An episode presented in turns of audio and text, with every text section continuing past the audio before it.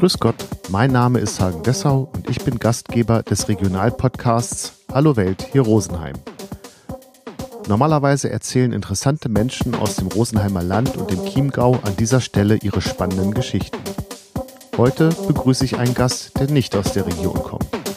In unregelmäßigen Abständen begrüße ich Gäste, die ich aus meiner Jugend kenne und die eine bemerkenswerte Karriere gemacht haben. Aus Hallo Welt hier Rosenheim wird für den Augenblick Hallo Rosenheim hier Welt. Heute zu Gast Jens Eckhoff. Mein Name ist Jens Eckhoff. Ich bin äh, Musiker, Produzent. Ähm, was bin ich noch? Alle Songwriter, Workshop-Dozent, Workshop-Coach. äh, und habe bis vor zehn Jahren in der Band Wir sind Helden mitmusiziert als Keyboarder, Gitarrist und auch Autor von vielen Stücken und wohne nach wie vor in Hannover. Herzlich willkommen, Jens. Schön, dass es geklappt hat. Danke für die Einladung. Sehr gerne. Ähm, ich orte das immer so ein bisschen ein. Dass, also in dem Podcast treffe ich ja Menschen aus meiner Vergangenheit. Wir waren nicht befreundet, aber wir haben uns einen Freundeskreis geteilt. Sozusagen, genau, ja. Und wir kommen beide aus Burgdorf. Ja. Das darf man, glaube ich, auch mal erwähnen. Das Klar. ist äh, eine schöne Stadt im Osten von Hannover.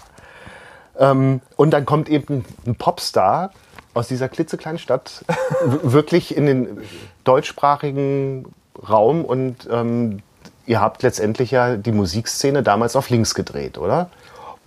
ja, es ist immer schwer aus der eigenen Perspektive das so zu sehen, weil wir haben uns natürlich schon auch in einer kontinuierlichen, also in irgendeinem Kontinuum gesehen. So, aber wahrscheinlich, äh, weil wir selber auch nie mit dem Erfolg gerechnet haben, den wir dann letztlich hatten, haben wir uns so in einer, äh, also mit der Hamburger Schule, Bands wie die Sterne waren so eine Bezugsgröße zu uns und da haben wir uns irgendwie verortet und dann ist auf einmal dieses Gewitter losgegangen und alle oder viele haben gedacht, boah, da ist jetzt auf einmal was ganz Neues. Für uns war es war deutschsprachige Musik schon immer was, oder deutschsprachige Indie-Pop-Musik eigentlich schon immer da. Aber möglicherweise haben wir es haben wir es einem, einem etwas größeren Publikum zugänglich gemacht. Na, unbedingt. Also, denn vorher war ja so Synthie-Pop, den ihr ja auch Mhm. durchaus gemacht habt, ja eher so mit dieser Spaß neuen deutschen Welle äh, verknüpft. Und ihr habt dem eine gewisse ähm, Seriosität. Also ich sage jetzt nicht, dass ihr Bier ernst wart, aber so Mhm. Nee. Mhm. eine gewisse Seriosität auch verpasst. Überlegt man, äh, oder siehst du das anders? Weil Nee, das ich, ich, ich, ich, äh, ich erinnere mich gerade an, an, an, einen, äh, äh, an etwas, was mein Sohn mir vor kurzem gesagt hat, der auch gerne Helden hört, für den das auch irgendwie wichtig ist. Der habe ich ihm das, das habe ich ihm jetzt nicht aufgedrückt, sondern der hat das irgendwie selber für sich entdeckt. Und äh, der hört aber auch andere Sachen und er meinte, er findet das total cool, aber so richtig mal so ein richtig einfach so einen fröhlichen Song, den habt ihr ja nie. Ihr seid immer so ein bisschen traurig. Okay, traurig vielleicht nicht, aber, aber tatsächlich haben wir meistens irgendwie ein, ein Thema gehabt. Waren meistens, waren meistens auch ernste Themen, auch, auch manchmal humoristisch verpackt. Aber so äh, rein so, so, so die Bierzeltlaune, ich glaube, der, ich glaub, der, der positivste, optimistische Song ist, äh, wenn es passiert, der aber wiederum in so einem melancholischen, äh, in so einer melancholischen Verpackung. Also dieses einfach so, Jucha, wir umarmen uns alle und äh, oder, oder irgendwie Gaudi haben wir halt nie gemacht. Weil man das nicht durfte, wenn du sagst, dass ihr euch so in der Hamburger Schule verortet habt, die waren ja schon sehr Zeigefinger erhoben, also meine Lieben, ähm, die hat, so einen Duktus hatten die ja, ähm, hat man sich nicht getraut. also vielleicht dann genau da ein bisschen kor- korrigieren. Ich fand, ich, ich fand diese, diese, diese, dieses, dieses Dogmatische in der Hamburger Schule auch immer so ein bisschen blöd und einengt. Von daher vielleicht, also A kamen wir nur zu einem sehr, sehr geringen Teil, nämlich unser Bassist aus Hamburg, also per se auch keine Hamburger oder Hamburger Schule-Band. Äh, das war eigentlich nur so gemeint, dass es, dass, dass es irgendwie inhalts, inhaltsschwere Indie-Pop, Alternative, wie auch immer man damals dazu gesagt hat, Musik, die es natürlich für uns schon gab. Wir wollten es wir wollten es aber natürlich anders machen und wir haben auch bei uns gemerkt, ey, nee, das ist, wir, wir sind da anders. Wir, also Judith hat einfach eine ganz andere Art zu texten, mit Wortspielen, mit Witz, kommt da, ist da zum Beispiel viel, viel mehr vom Hip-Hop, also hat sich an Leuten eher so wie Dendemann 1-2, das war so eine textliche Referenz, plus äh, irgendwie Bob Dylan und Elvis Costello und solche Leute. Ähm, und äh, wir kamen von der Musik von überall her und haben es irgendwie vermengt mit dem, was gerade zu dem Zeitpunkt so ein bisschen, wo, wo, man, wo man so gemerkt hat, in so einer internationalen Subkultur, da passiert was mit Bands wie Strokes und Suit Woman und Phoenix. Das waren so damals die, die Sachen, die wir dann auch sehr aktuell aufgenommen haben, plus, plus unsere ganzen Sachen, die wir halt alle in unserem Rucksack hatten. So. Ähm, da haben wir vermengt und da kam das raus. Also auch auf einem sehr natürlichen Wege. Also man, äh, es gibt natürlich auch Bands, glaube ich, oder gerade heutzutage äh, sind ja auch viele Dinge auch so ein bisschen geplant. Es gibt so für Künstler, Künstlerinnen so Songwriting-Sessions, dann wird genau geguckt, okay, was ist der Sound des Künstlers, der Künstlerin und was ist gerade aktuell. Und da haben wir überhaupt nicht drüber nachgedacht. Wir hatten das Glück, dann relativ früh einen Produzenten zu finden, der an uns geglaubt hat und der das schon so ein bisschen mehr geordnet hat. So. Ähm, aber wir konnten uns trotzdem immer ganz frei ausleben, haben rumexperimentiert, haben Quatsch gemacht. Und ich glaube, dass das ein bisschen möglicherweise auch uns auszeichnet, dass wir uns da ähm, eigentlich bis zuletzt nie wirklich äh, drum geschert haben, was andere von unserer Musik halten. Sie musste uns gefallen und sie musste für uns irgendwie so sein, wie wir uns die vorstellen. War man dann enttäuscht? Jetzt halt lege ich dir die Antwort schon. ähm, oder wie war dann die Reaktion, wenn das Publikum nicht so drauf reagiert hat, wie ihr das gedacht habt? Also zum Beispiel auch was so Hitsingles angeht, wo ihr gedacht habt, eigentlich wäre dieser Song für unser Empfinden eigentlich viel eher für einen Hit äh, gedacht und jetzt war es auf einmal, bitte gib mir nur ein Wort. So. Da haben wir gar nicht so falsch gelegen. Also wir haben, wir haben, also bei Bitte gib mir nur ein Wort, ähm, haben wir schon beim Schreiben gewusst, das ist ein Ding. Also in uns hat auch immer so, die kleine, so ein kleines Trüffelschweinchen hat bei uns auch schon immer, äh, ne, war immer mit im Raum. So und natürlich haben wir haben wir Songs geschrieben, die uns möglicherweise ein bisschen mehr bedeutet haben, wobei der Song hat uns schon auch echt viel bedeutet, weil auch das Thema wiederum äh, gerade für Judith so ein ganz persönliches Ding war. Dieses, dieses, äh, das ist ja so ein so ein Zwiegespräch mit offensichtlich einem Typen, ähm, der halt einfach nicht reagiert, so ein schweigsamer Typ und so. Äh, und äh, das, das, das hat für sie auch einfach eine Bedeutung. So, das ist ja, das ist ja nicht irgendwie irgendein, irgendein Gaudi-Thema so aus der Luft gegriffen. Und wir haben echt auch, es hat so zwei Anläufe gebraucht, bis wir diesen Song dann auch letztendlich dafür eine Form gefunden haben. Und als wir den gefunden haben, die auch, gibt es auch in so einem uralten Videopodcast von uns, da haben sie wirklich noch Podcast genannt, das ist natürlich Quatsch. Also so ein Videoblog würde man, Vlog würde man heute wahrscheinlich sagen haben wir das auch dokumentiert, äh, wie wir die, wie wir so, wie wir so, äh, wie so dieser Song in so einer, in so einer, in so einer Session entstanden ist. Und dann hast du wirklich in dem Moment auf einmal entwickelst du so ein Gefühl für, boah, das, das, das ist irgendwas. So, ne? Und nee, also ich finde, äh, mit allen Songs, die auch quasi so ein bisschen für uns so ein bisschen stärker im Scheinwerferlicht stehen, fühle ich mich mega wohl. Da ist kein Song dabei, wo ich irgendwie denke, ah, ah ja. ne, das habe ich jetzt nur fürs Geld gemacht oder so, ne? Äh, vielleicht noch ganz kurz, du hast ja eben schon gesagt, ähm, du kommst aus Hannover, euer Bassist kommt aus, aus Hamburg, wie ihr euch kennengelernt habt. Mhm. Ja, das, das ist leider so, das ist das, das, das, das mehr oder weniger unsexieste an unserer, an unserer Geschichte, wobei ich ja mittlerweile auch in der, in der, in der, in der Band- und MusikerInnenförderung tätig bin, das auch ganz, ganz wichtig finde und ganz, ganz cool finde. Wir haben uns auf einem ja, Musikworkshop kennengelernt. Also es, oder es ist ich hole ein bisschen aus. Also es ist der Popkurs in Hamburg, eine ganz, ganz tolle Sache ähm, für, für MusikerInnen, für, für ähm, KünstlerInnen, ähm, SongwriterInnen, die, ähm, die noch, die, die, die professionell oder wirklich substanziell Musik machen wollen, ähm, aber noch nicht die richtigen Leute gefunden haben. Und da fährt man einfach hin. Das nennt sich Kontaktstudium oder Kontaktstudiengang, das ist so zweimal drei Wochen. Und da wird man einfach werden einfach so, ich glaube immer so 40 bis 60 Leute auf den, auf den Haufen geschmissen und finden sich dann halt da. Oder auch nicht. Oder auch nicht, ja. Und wir haben uns da halt gefunden. Und äh, ich erinnere mich auch an das, an das erste Treffen mit Judith, die mir ganz am Anfang noch nicht so richtig aufgefallen war. Also man gibt da immer so eine, so eine große Vorstellungsrunde, wo dann alle erzählen, was sie gerne machen würden und so. Ich habe, glaube ich, damals erzählt, ich würde gerne irgendwie sowas in Richtung Radiohead machen. Ähm, und ähm, und ich habe mir so ein paar Leute gemerkt, so man, man, merkt sich so die Paradiesvögel und so und denkt so, ja, vielleicht mit der oder mit dem irgendwie. Ne? Dann spricht man sich ja dann auch dann auf dem Flur an und wollen wir nicht mal eine Session machen und so. Und Judith kam dann so ein paar Tage später dann äh, ja, hat sie so von mir gehört, dass ich sowohl Keyboard als auch Gitarre spielen könnte. Das fände sie ja spannend. Und ob ich eben, oder ob sie mir mal ein paar Songs vorspielen könne. Und ich dachte, ja geil, warum nicht? Aber die waren mir vorher gar nicht aufgefallen, diesem ganzen Wust. Und dann haben wir uns in so ein Hinterzimmer zurückgezogen und dann, ähm, ich weiß nicht mehr genau, was sie mir vorgespielt hat, aber ich glaube, ein, ein Song, der dabei war, der ist auf unserem ersten Album auch drauf, das ist Außer dir. Und, ähm, also der Song heißt Außer dir. Und da war so richtig so, alter Schwede, was geht denn hier ab, so, oder? Da springe ich mal an Bord, das ist ja geil. Und dann der Schlagzeuger, der Polar, war damals auch in dem Kurs und äh, Marc, den Bassisten, haben wir dann später noch dazu ähm, bekommen. Ja, und dann so sind wir entstanden. Ist euch das irgendwie mal ähm, so unter die Nase gerieben worden? Ja, mehrfach. So ist ja, ja, ist nicht so cool. Wobei mittlerweile, ey, es gibt mittlerweile äh, ja auch ähm, so viele äh, Pop-Studiengänge. Also in Mannheim, in Osnabrück, in Hannover ja auch. Und es gibt so viele Bands, auch gute Leute, sei es jetzt irgendwie eine Mine oder sei es auch eine, eine, eine, eine Alice Merton, die auch in Mannheim war. Oder wen gibt es denn noch? Hier aus Hannover kommt so eine Band, die heißen Jeremias. Das sind mittlerweile alles so Popstudenten.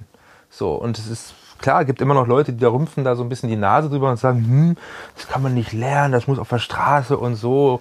Und ich bin auch jemand, ich bin da immer zwiegespalten und so, aber ich finde es total super, dass es diese Sachen gibt. Und zu meiner Zeit gab es wirklich nur den Popkurs. Ich habe hier in Hannover Jazz Rock Pop studiert, Gitarre und war da total am falschen Platz, weil da ging es, da waren unglaublich gute Jazz-Leute und ich habe da irgendwie so viel Federn in meinem Selbstwertgefühl gelassen, weil ich das nie konnte. Ich war immer, ich war immer für Popmusik oder für Rockmusik gemacht und ähm, ich finde es super, dass es diese Angebote gibt. Ist natürlich nicht für jeden Platz, auch klar. Und es gibt auch vielleicht auch coolere Mö äh, Geschichten, wie, wie sich Leute kennenlernen. Ähm, aber das ist halt unsere. Ihr seid dann eine Band geworden, die, ähm, ja, wie lange hat es gedauert bis zum Durchbruch? Ging bei uns eigentlich relativ schnell. Ich würde mal sagen, also wenn der Durchbruch, ist immer schwer, was, was war der Durchbruch, aber es gab so eine Zeit, die fing so Mitte 2002 an. Da haben wir so eine EP ähm, äh, selber gemacht, nachdem uns einige Plattenfirmen abgelehnt hatten. Äh, haben wir gesagt, okay, scheiß was drauf. Also heutzutage ist ja re re relativ normal, dass man erstmal seine eigenen Veröffentlichungen macht und irgendwas bei Spotify und, und dergleichen irgendwie äh, macht oder über, über, Inf über, über Social Media sich irgendwie ähm, ähm, äh, an den Start bringt damals, ist ja mittlerweile auch schon 20 Jahre her, war schon der Weg, insbesondere weil wir diesen Produzenten ja auch hatten, erstmal bei den großen Plattenfirmen anzuklopfen, weil die halt einfach einem den Weg freischießen konnten. So, ne? Okay, die haben uns alle abgelehnt und dann ähm, sind wir, ja, das ging so Mitte 2002 los, haben wir uns dann halt ähm, vorgenommen, okay, wir nehmen jetzt fünf Songs auf, hatten damals schon einen Verlag und sind ähm, und sind dann so gemeinsam, also der Produzent hat umsonst gearbeitet, der Verlag hat irgendwie das Studio bezahlt und die Vervielfältigung und wir haben natürlich unsere, also wir, wir haben unseren Teil dazu beigetragen und gab so eine kleine EP in so einer Mini-Auflage, ich glaube so 1000 oder 3000 Stück. Und dann ist was passiert, was heutzutage undenkbar wäre. Unser Verlag ist einfach damit losgegangen. Es gab noch nicht mal eine, es gab noch nicht mal eine, eine ausgeschriebene Single. So, wir hatten eigentlich, da war auch ein Song, der hieß Müssen nur wollen drauf, es war auch Denkmal drauf auf, auf, auf, auf, auf, auf dieser Mini-EP. Aber der erste Song, der war halt Guten Tag. Ähm, und den haben sich dann die Radiosender oder einige Radiosender gepickt und fanden das irgendwie cool und anders und neu. Und dann kam so eine, ging so ein Schneeball ins Rollen. Hat man richtig so gemerkt, okay, jetzt, jetzt springt auf einmal der Radiosender auf, hat Verlag gesagt, äh, okay, jetzt ist auf einmal hier im süddeutschen Raum, haben das auch Leute mitgekriegt und alle wollten irgendwie nicht die Letzten sein, hat man so richtig gemerkt. Also das war gefühlt schon so der Durchbruch, weil alles danach habe hab ich das Gefühl, dass das, das, das, das, das, das kam so, das, das war so wie so ein Schneeball, der sich so, der sich so weitergemacht hat. Und irgendwann haben wir dann auch gesagt, müssen wir müssen wir ein Musikvideo drehen. Haben, haben, äh, ich hatte eine alte Schulfreundin, die in Berlin in so einer, in so einer Videoproduktionsfirma gearbeitet hat. Die haben wir einfach gesagt, kommt doch mal in den Proberaum und wir machen mal irgendein Musikvideo, alles so homemade, selfmade. Und dann hat das sogar MTV gespielt. Und also vom Zeitpunkt, das war ja, jetzt bin ich ein bisschen ausgeschweift, ausgeschwiffen. Ähm, also von, wir haben uns 2002 kennengelernt und angefangen zu arbeiten, noch sehr auf die Entfernung und so. Und ja, ab Mitte 2002 wurde es dann zusehends professioneller und, und hat Fahrt aufgenommen. Na, ordentlich offensichtlich. Und ihr hattet ja noch kein Album zu dem Zeitpunkt. Nee. Wie ist dann da die Stimmung? Das, also, wenn äh, ähm, Guten Tag ist ja wirklich abgegangen, mhm. ähm, ist dann so ein Druck in der Gruppe, ähm, das müssen wir jetzt auf 10, 12 Songs halten? Na, zum Glück gab es die Songs schon. Also das war jetzt nicht so, dass wir, äh, wir hatten ja auch schon Zeit, zumindest Songs zu erarbeiten und ähm, also so der Druck, das zu halten, der war eher vom zweiten Album, wo wir tatsächlich so die ganzen vom ersten Album, man hat ja in der Regel ein Set, so wenn du als Band unterwegs bist und, da, und für dieses Set hast du 15 Jahre Zeit gehabt oder so, ne? Also ne, je nachdem, wann man angefangen hat zu schreiben und so und konnte dann aussortieren. Nee, beim ersten Album, da war es eher ein Zeitdruck tatsächlich, weil wir waren schon auf Tour und äh, das ist irgendwo zwischen einer, zwischen einer Clubtour und dem Festivalsommer ist es immer so reingequetscht worden, dass wir, dass wir Studiozeit hatten und werden dadurch, dass alles so, dass alles so, da, dadurch, dass, dass dieser Zeitdruck war, hatten wir uns gar nicht, hatten wir gar nicht die Möglichkeit, uns überhaupt über den Druck Gedanken zu machen, weil wir hatten erfolgsmäßig eh schon etwas erreicht, wo wir dachten, das, das, das, dass wir mal da so bei MTV gespielt werden. Also, weiß ich, ich muss den Leuten erklären, MTV war früher mal so ein, so ein Sender, Musik, Fernsehsender, der hat, der hat so Musikvideos gespielt, das, was man heute auf YouTube sieht. Ähm, und äh, ja, also das, das, war, das, das ging schon so über die, über unsere Erwartungen eigentlich hinaus, dass wir auch gar nicht so den Druck hatten, also nee, ich, ich kann es ehrlich gesagt gar nicht mehr sagen. Doch, Druck hatten wir mit Sicherheit. Also wir wussten, wir, wir, wir sollten es jetzt nicht verkacken. Das wussten wir schon. Aber wir haben ja auch darauf gewartet. Also jeder von uns, wir sind ja nicht mit 19 da rein katapultiert worden, sondern wir waren ja so Mitte 20, Ende 20 so, als es dann alles so losging. Und wir hatten ja auch schon so, also wir haben eigentlich alle schon viele Jahre darauf gewartet und darauf gehofft, dass dieser Zeitpunkt mal kommt, wo man sich dann beweisen kann, den haben wir dann halt auch nutzen wollen und es geil machen wollen. Und es war eher ein Zeitdruck, dass wir gesagt haben, okay, bis dann, das Album muss unbedingt noch vorm Sommer raus, so, dann, und jetzt, jetzt Gas geben, so. Und wie demokratisch ist dann so, ein, äh, so eine Band? Zu demokratisch. Das ist vielleicht ja auch so der Grund, warum es ganz zum Schluss auch äh, äh, immer schwieriger wurde. Ähm, ja, wir waren immer extrem basisdemokratisch und im Nachhinein würde ich sagen, es ist wichtig, dass man als Band auch erkennt, dass man, dass nicht alle gleich sind. Natürlich gibt es eine Frontperson, äh, die auch letztendlich, wenn dann auch noch ganz viele kreative und innerliche Sachen von dieser Person kommen, äh, eigentlich ein bisschen, bisschen mehr Recht haben müsste. Und da hat Judith sich oft dem, dem, dem, diesem, dieser Banddynamik untergeordnet, so.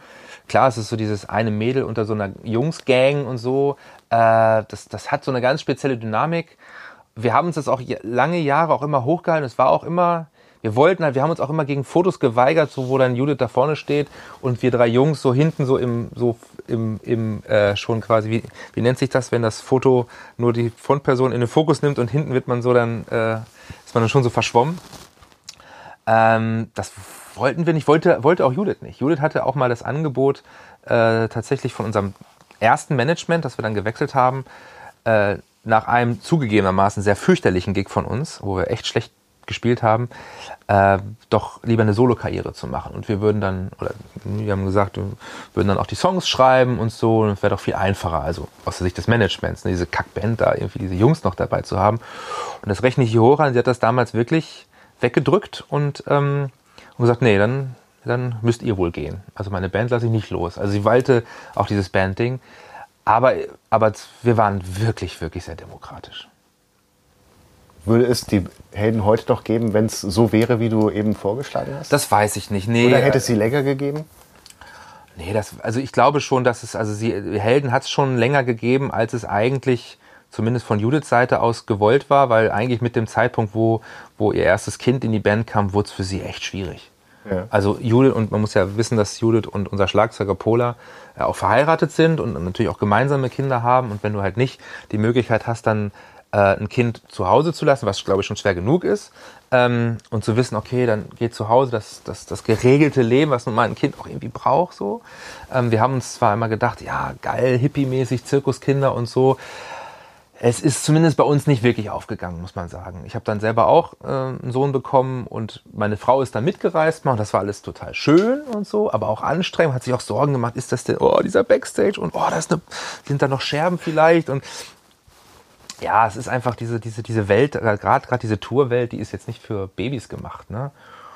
Und aber auch, was man dann so für, was man sich auch in so eine Rolle, in die man dann reinkam, oder die, möglicherweise noch Jude, dann kann ich jetzt nur aus, ne, also ich, so, dass das alles so groß und so wichtig wird und dann möglicherweise sogar Arbeitsplätze an dir, von dir abhängig sind und so, das war alles nichts, wo, wofür, wie, wofür sie, zumindest sie irgendwann mal, kann man jetzt, kann man jetzt höchst, höchstgradig arrogant halten oder sowas, aber es ist einfach, es ist einfach ihr Ding.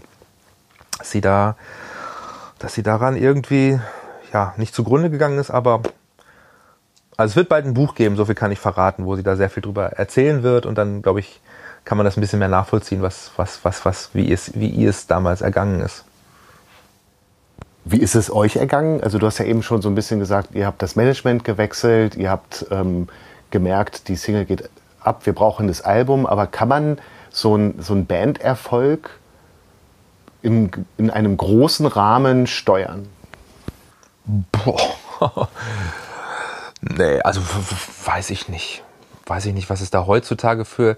Also ich habe manchmal das Gefühl, wenn ich von damals erzähle, erzähle ich Opa erzählt vom Krieg, ne? Also das ist ja die die Instrumente, die hat, das hat sich ja komplett auf links gedreht. Also natürlich, äh, also was kann man steuern, wenn man äh, wenn man wenn man sich jetzt verweigert live zu spielen, ist das sicherlich als Band keine gute Idee. Also wir haben wirklich an jeder Gießkanne gespielt, haben gespielt, gespielt und hatten auch, glaube ich, eine ganz gute Show und so. Also wir waren live einfach beliebt eine Zeit lang. Ähm, wir haben schon versucht, eine, also vielleicht würde ich das im Nachhinein sagen, irgendwie auch schon so eine Art CI oder eine Marke irgendwie zu kreieren. Also das kam so ein bisschen von selbst, aber irgendwann haben wir gemerkt, okay, wir sind ein bisschen anders und das kultivieren wir jetzt auch. Also auch wenn wir uns versucht haben, auch hin und wieder mal schick anzuziehen, waren wir jetzt, glaube ich, nie so diese Styler oder irgendwie. Also wir haben schon versucht, auch immer so ein bisschen diese Authentizität irgendwie hochzuhalten. Ähm, nee, aber steuern, ich glaube, ich glaube, man ist sehr, sehr gut beraten, von dem, was man tut, selber sehr überzeugt zu sein und wenig, kon, äh, wenig, wenig, wenig, wenig Dinge so konsensmäßig zu machen, weil meistens sind die Konsensentscheidungen, unsere Konsensentscheidungen waren meistens die erfolglosesten. Also wo dann jemand so eine Idee hat und reingelabert hat und, und im Sinne von außen reingelabert. Ja, ja, ja, genau. So was weiß ich Plattenfirma oder so, äh, die mit denen wir immer ein super Verhältnis hatten, die uns aber wo wir aber schon, schon auch echt eine, immer eine Meinung hatten, auch was von, von dir gerade ja schon angesprochen, so die Singles und so, da hatten wir auch schon immer so ein Gespür und da gab es so zwei, drei Sachen, die dann, also auch Songs, wo, wo wir immer noch, oder wo ich immer noch zu stehe. Es gibt eigentlich keinen Song, wo ich mich jetzt in irgendeiner Form, wo ich denke, oh Gott, oh Gott, was da, was da passiert. Ähm, aber wo wir irgendwie dachten, das muss doch jetzt nicht sein. So, ne? Und es wurde auch dadurch nicht wirklich, ne? also, also zumindest in meiner Wahrnehmung. Ähm, ja, aber ähm, nee, ich glaube, dass das ganz, ganz, ganz wichtig ist, dass man, dass, dass man, dass man darauf vertraut, was man, was man selber gut findet, weil nur das, glaube ich, verkörperst du dann auch richtig. Aber in der heutigen Zeit mit dem ganzen Internetgedöns und so, da weiß ich nicht mehr. Das, das, da bin ich überfragt, bin ich zu alt für. du hast ja eben gesagt, dein ähm, Sohn war mit, also Frau und Kind waren mit auf Tour am Anfang, aber ähm, ihr habt ja viel gespielt, sagst du.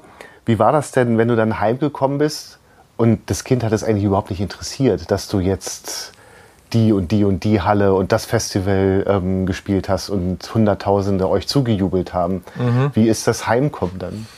Naja gut, als, als es als wirklich das ähm, ähm, mit den Helden zu Ende ging, da war mein erster Sohn, also mein zweiter Sohn noch gar nicht geboren, mein erster Sohn war so anderthalb also da hat denen, glaube ich, noch nichts interessiert, was die Eltern wirklich machen, außer dass sie einem Essen bringen oder ja. ins Bett bringen. Ne?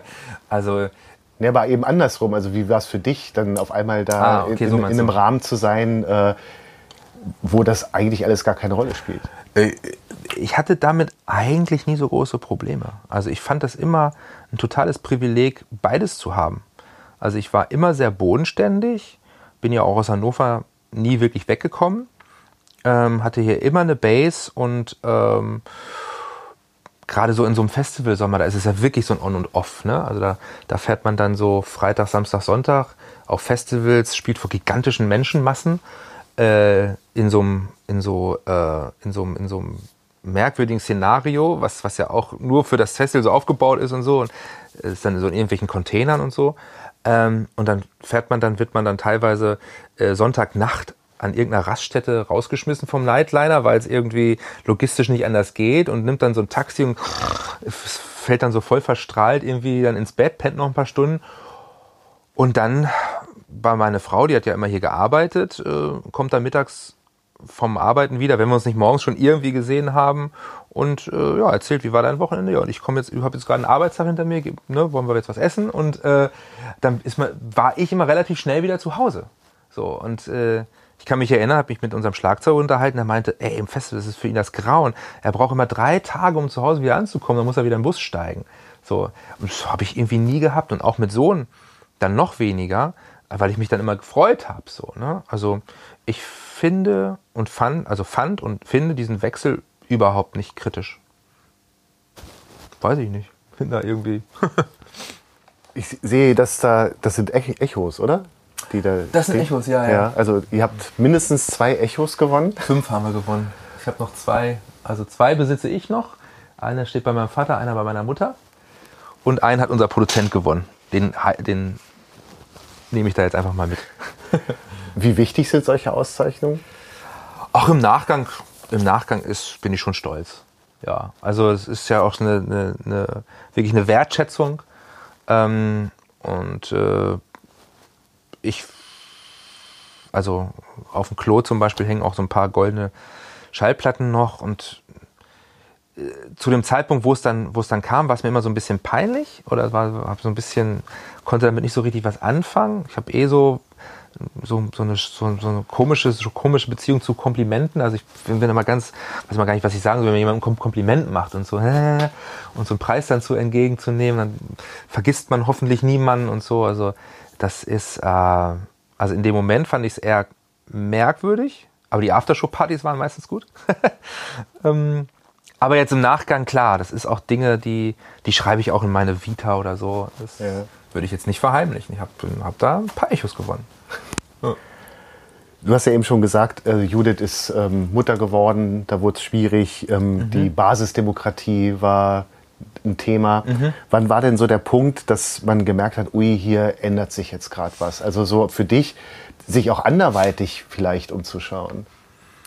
Also ich war, ich habe natürlich, habe ich in der Phase schon auch gemerkt, es ändert sich was. Klar, es musste einfach ganz anders organisiert werden. Alles musste noch, noch mehr Rücksicht genommen werden auf so individuelle Bedürfnisse, die aber immer schon eine Rolle gespielt haben in unserer Band, weil wir einfach in drei Städten waren. Das war von Anfang an bei uns ein Thema, obwohl Berlin eigentlich immer so unbehut war. Ähm, wurde auf Marc und mich schon damals Rücksicht genommen. Wir wollen ja auch aber in unseren Heimatstädten sein. So. Und dann hat sich das natürlich ein bisschen noch mehr nach Berlin verlagert durch die Kinder.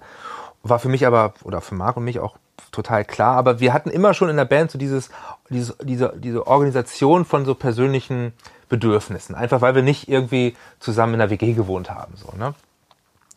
Äh, und ich habe schon gemerkt, es wird ein bisschen schwieriger und so. Und pff, also gerade die Konzerte, das, das äh, und ähm, dann ist ja auch das vierte Album, unser letztes Album, wenn man sich da so manche Texte anguckt, als sie dann so auch so zum ersten Mal präsentiert wurden, dachte ich auch so, oh Gott, Judith, was ist denn da los? So, ne?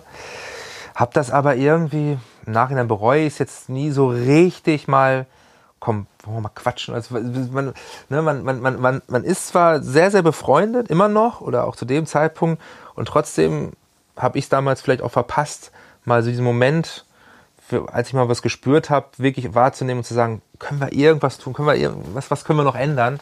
So dass es letztendlich so war, dass ich irgendwann ähm, ähm, war von unserem vierten Album. Die erste Tour war gespielt und ich wusste so, ich weiß gar nicht mehr, wann das war, habe ich vergessen, aber ich wusste so, okay, nach dem, nach dem Sommer, da waren Konzerte geplant, da ist nichts mehr was. Ne? Und ich war oft jemand, der so Ideen reingebracht hat und so gefragt hat, wollen wir nicht mal das machen, das machen und äh, haben ja auch mal ein Buch gemacht und ein Songbook und so.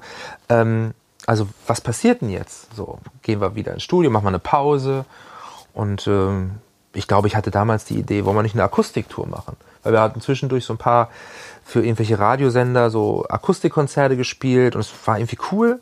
Und das war so meine Idee und die habe ich so in die Band gebracht und dann rief mich irgendwann Judith an und meinte so, du, Jean, also ich habe ja einen Künstlernamen, Jean, ähm, ähm, ich glaube, ich glaube, das mit der Akustiktour und dem, das wird erstmal nix. Ich, äh, ne?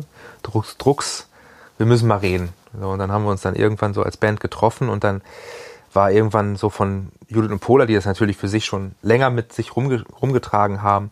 Und dann hieß es so, okay, also wir brauchen erstmal mindestens eine große Pause und vermutlich wird sie auch, wird es auch gewesen sein. So, das können wir einfach nicht mehr aus verschiedenen Gründen und so.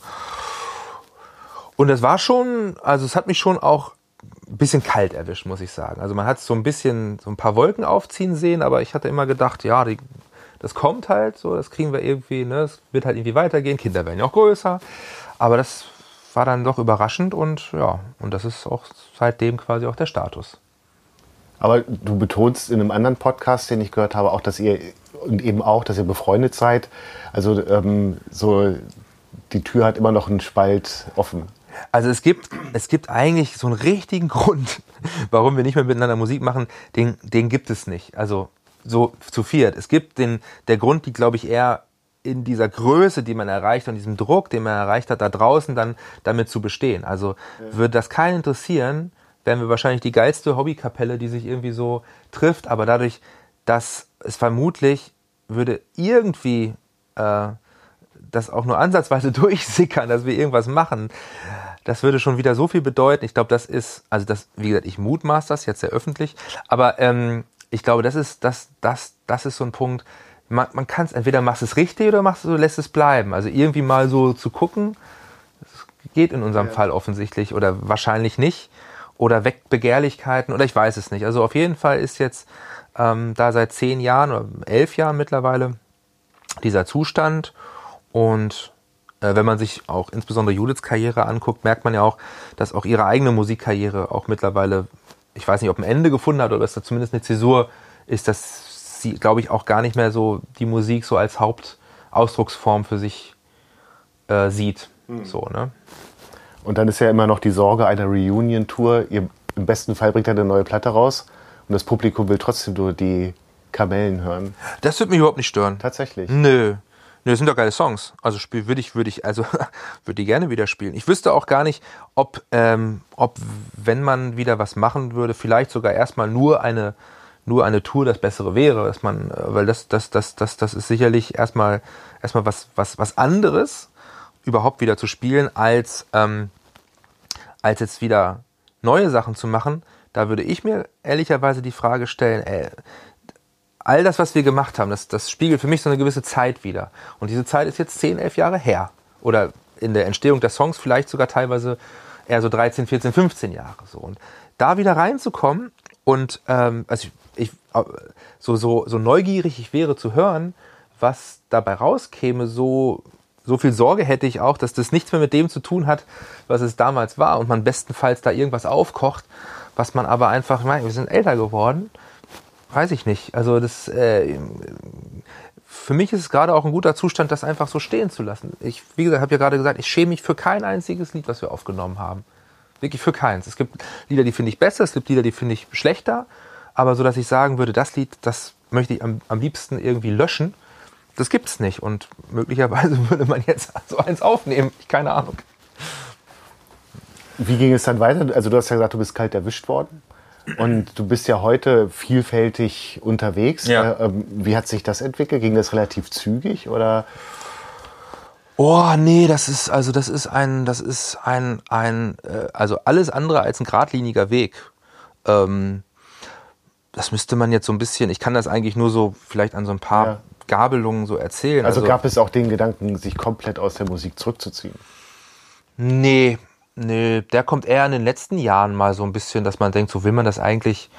Ja, ich bin jetzt irgendwie 47 ähm, und merke jetzt schon so, dass die Popmusik, die jetzt momentan gerade angesagt ist, nichts mehr mit dem zu tun hat, wie ich so Popmusik kenne. Also ich habe, äh, klar komme ich auch immer eher so aus dem Indie und Avantgarde und so, so vom, so vom, so vom Gefühl her, aber Avantgarde das wäre jetzt ein bisschen zu viel gesagt so, aber so eher aus dem Indie von daher hatte ich auch schon mit der Popmusik irgendwie Mitte der 90er, als ich jung war, nicht viel am Hut. Ähm, aber auch so naja, teilweise muss ich sagen, es ist auch wirklich, glaube ich, einem Alter geschuldet, dass ich da, dass mir manchmal einfach ein bisschen mehr der Zugang fehlt.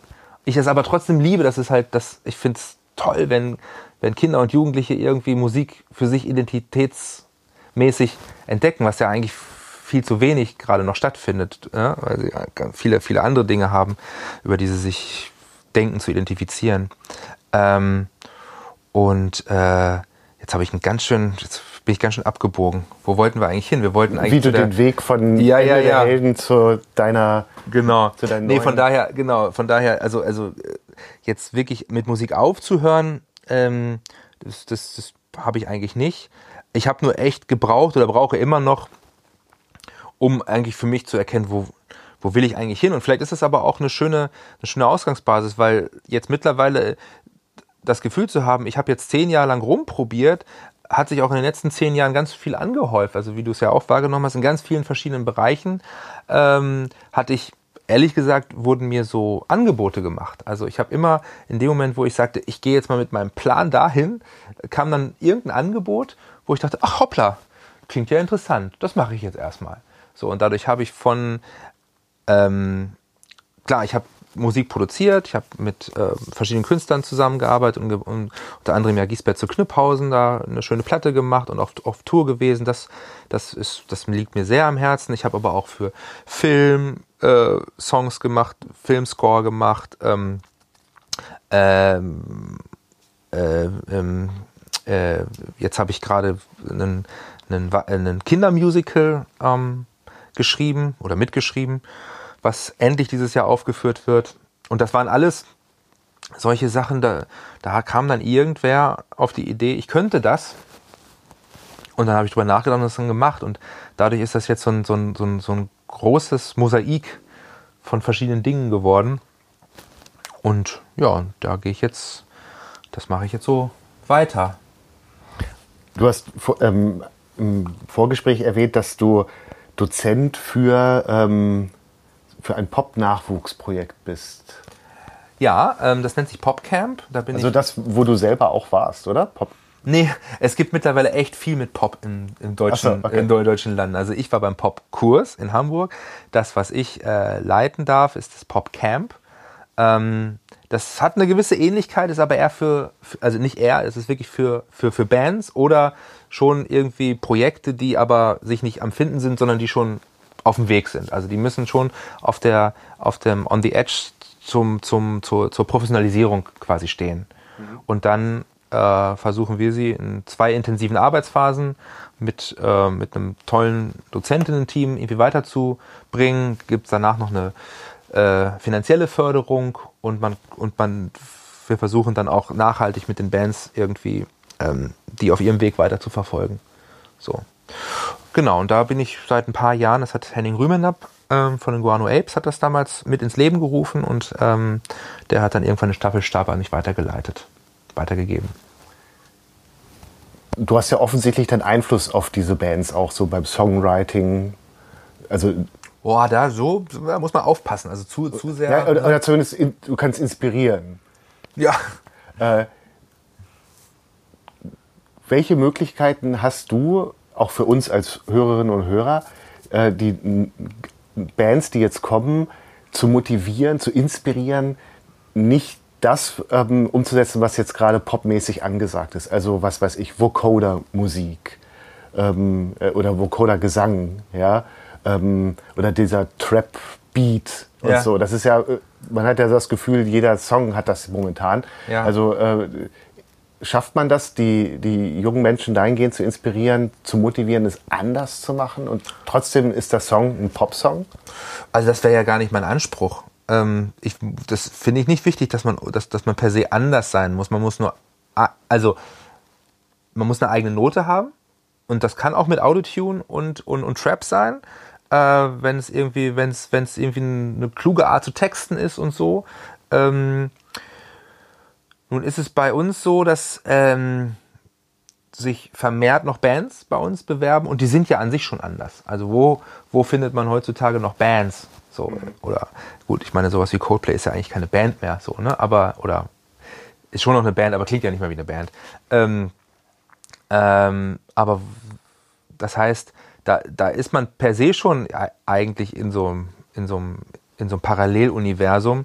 Da geht es eher darum zu gucken, okay, wie, wie, wie, wie kann man mit dem, was ihr macht, ohne euch zu verbiegen, weil wir, weil wir, weil wir entdecken ja die Bands, die können sich bewerben ähm, und finden die ja toll mit dem, was sie tun.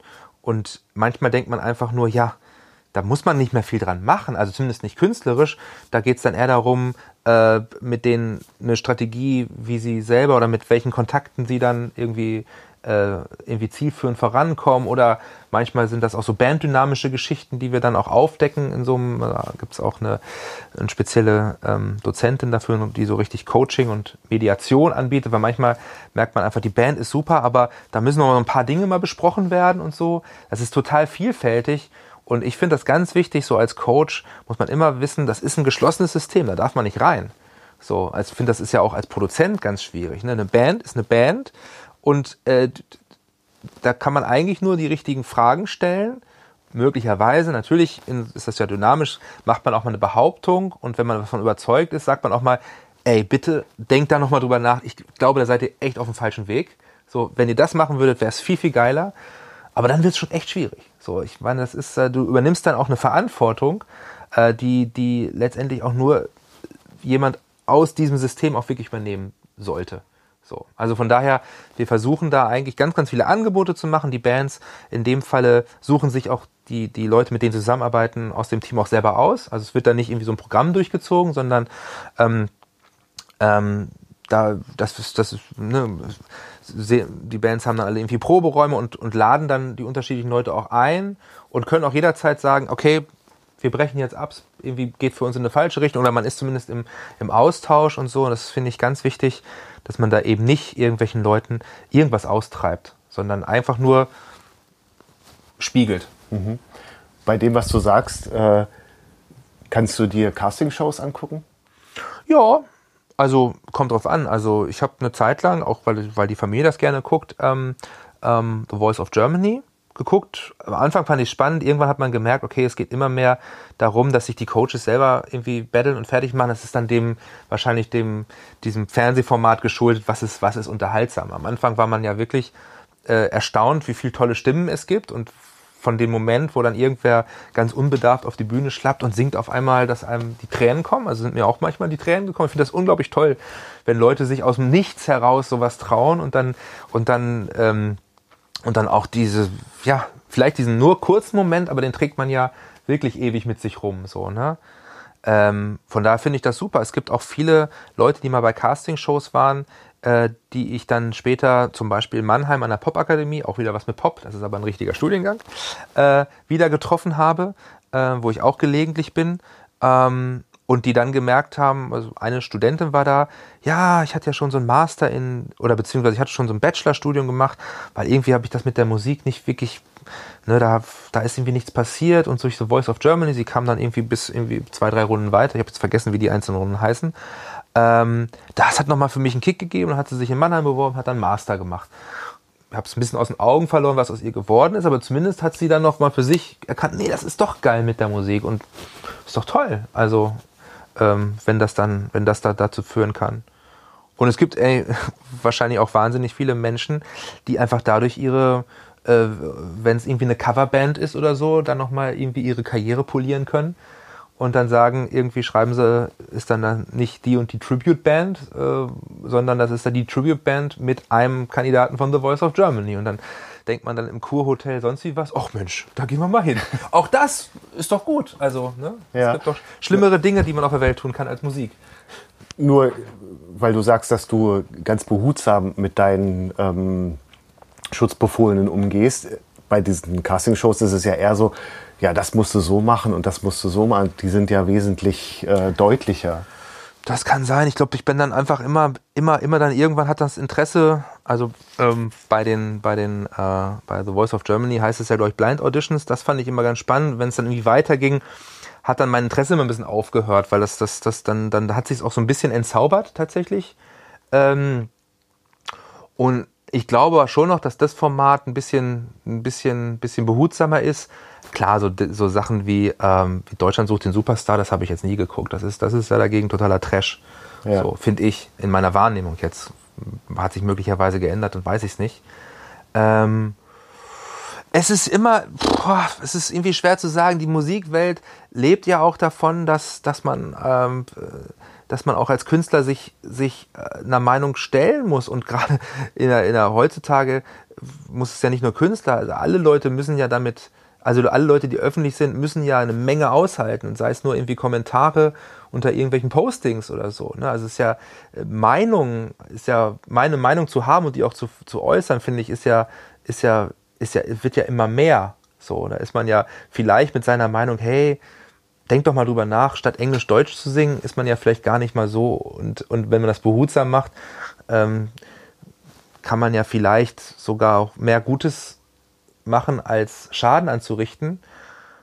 Vielleicht muss man einfach sich seiner Position in so einem Fall sich, also äh, bewusst sein, dass man natürlich nicht irgendwer ist, der irgendwas sagt, sondern schon jemand, dessen Meinung in dem Falle als sehr, sehr wichtig wahrgenommen wird. Das kann natürlich nicht jeder, das weiß natürlich nicht.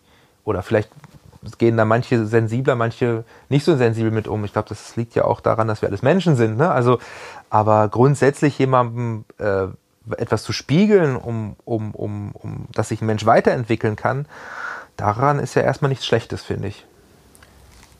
Du bist da ja sehr nah dran an diesen jungen Bands. Ähm, ja. Kann man heute, im Jahr 2022, noch von der Popmusik, also kann man als Popmusiker erfolgreich sein und davon leben? das ist eine Frage. Ja, natürlich kann man davon leben. Ähm, ganz, ganz, ganz, ganz oben on, on top. Ähm, und aber es wird zunehmend echt schwieriger. Ich meine, jetzt zu, zu der einen Krise, die ja die äh, Musiker schon seit langem haben, nämlich dass man an, an aufgenommener Musik nichts mehr wirklich verdient, dank Spotify und Konsorten oder, oder einfach der Entwicklung geschuldet. Ist ja nun mal so, dass es im Internet ein Selbstbedienungsladen ist. Ähm, bricht jetzt noch zunehmend das Live-Ding ein. Ne? Also aus welchen Gründen auch immer ähm, ist es gerade das ist so ein bisschen überdeckt von so Mega-Events, dass man denkt, ja, Coldplay oder äh, verkaufen viermal das Olympiastadion aus, die Leute haben Bock auf Mega-Events, die Leute gehen dahin. Aber was man irgendwie verkennt, ist, dass ganz viele Leute unterhalb dessen jetzt mittlerweile irgendwie reihenweise ihre Touren äh, äh, canceln müssen. Also sowieso noch ganz, ganz viele Nachholkonzerte. Das, das ist ja alles noch nicht abgearbeitet so. Und dadurch haben wahrscheinlich ganz, ganz viele Leute eh noch irgendwelche Konzertkarten von 2020 an der, am Kühlschrank kleben und, und gehen erstmal auf die Konzerte, wenn sie denn mal stattfinden. Vielleicht haben manche Leute auch äh, irgendwie Angst vor geschlossenen Räumen, verständlicherweise, äh, oder wollen ihre Penunsen zusammenhalten, verständlicherweise, was da alles auf uns zurollt. Auf jeden Fall kriegt die Kultur ähm, im Allgemeinen gerade einen totalen äh, Nackenschlag. So, das ist einfach so. Und ich habe überhaupt keine Ahnung, wie sich das in, in, in den nächsten Jahren äh, ähm, ähm, konsolidieren oder irgendwie retten soll. Also das geht echt den Bach runter so und es tut mir wirklich leid. Und es macht es natürlich auch nicht einfacher, den jungen Bands zu sagen, yo, bleib dran, das ist geil, aber pff, ne, man muss es, also ne, man, ich würde niemandem irgendwie äh, davon abraten, weil es ist, es kann auch so eine es ist, auch wenn es bei uns jetzt nicht geklappt hätte, es ist so eine wichtige Zeit, sowas zu probieren, so äh, Leute zu finden, die an das Gleiche glauben. Und wenn es nur zwei, drei gute Konzerte ist, die man dann erleben darf, dann ist es, dann trägst du es trotzdem die ganze Zeit mit dir rum im Herzen und hast dann ja immer noch vielleicht die Möglichkeit, irgendwo anders zu arbeiten. Ne? Also ich weiß es nicht, ist schwierig. Also es ist auch, es ist auch schwierig, äh, wenn dann äh, gerade bei diesen ganzen Pop-Studiengängen ähm, du kannst nicht jedem das Versprechen machen, dass für dich, also für jeden ist da draußen kein Platz. Man gibt auch eine Kombination aus Gitarrenunterricht geben und irgendwelche Jobs machen, um mit einer Band okayen Erfolg zu haben, tolle Konzerte zu spielen, aber nicht ausschließlich davon zu leben. Das ist ja auch ein, ist ja auch ein Lebenskonzept für viele. Mhm. Und was machst du, wenn deine Kinder diesen Weg einschlagen möchten? Boah, mit, mit Talent? Also das ist gerade, also die, die, die Vorstellung ist gerade sehr, sehr absurd, weil meine Kinder, wenn sie den, äh, bei uns gibt es so eine gewisse Regel, die haben meine Frau und ich uns so ausgedacht, in der Freizeit jedes, ne, eigentlich frei, aber gerne eine Sportart und ein Instrument. Da darf man auch ein bisschen rumwechseln, die müssen sich jetzt noch nicht festlegen, aber das sollte so eine Konstante sein. Und mein jüngerer Sohn, der hat sich das Klavier für sich entdeckt, findet das auch toll und so.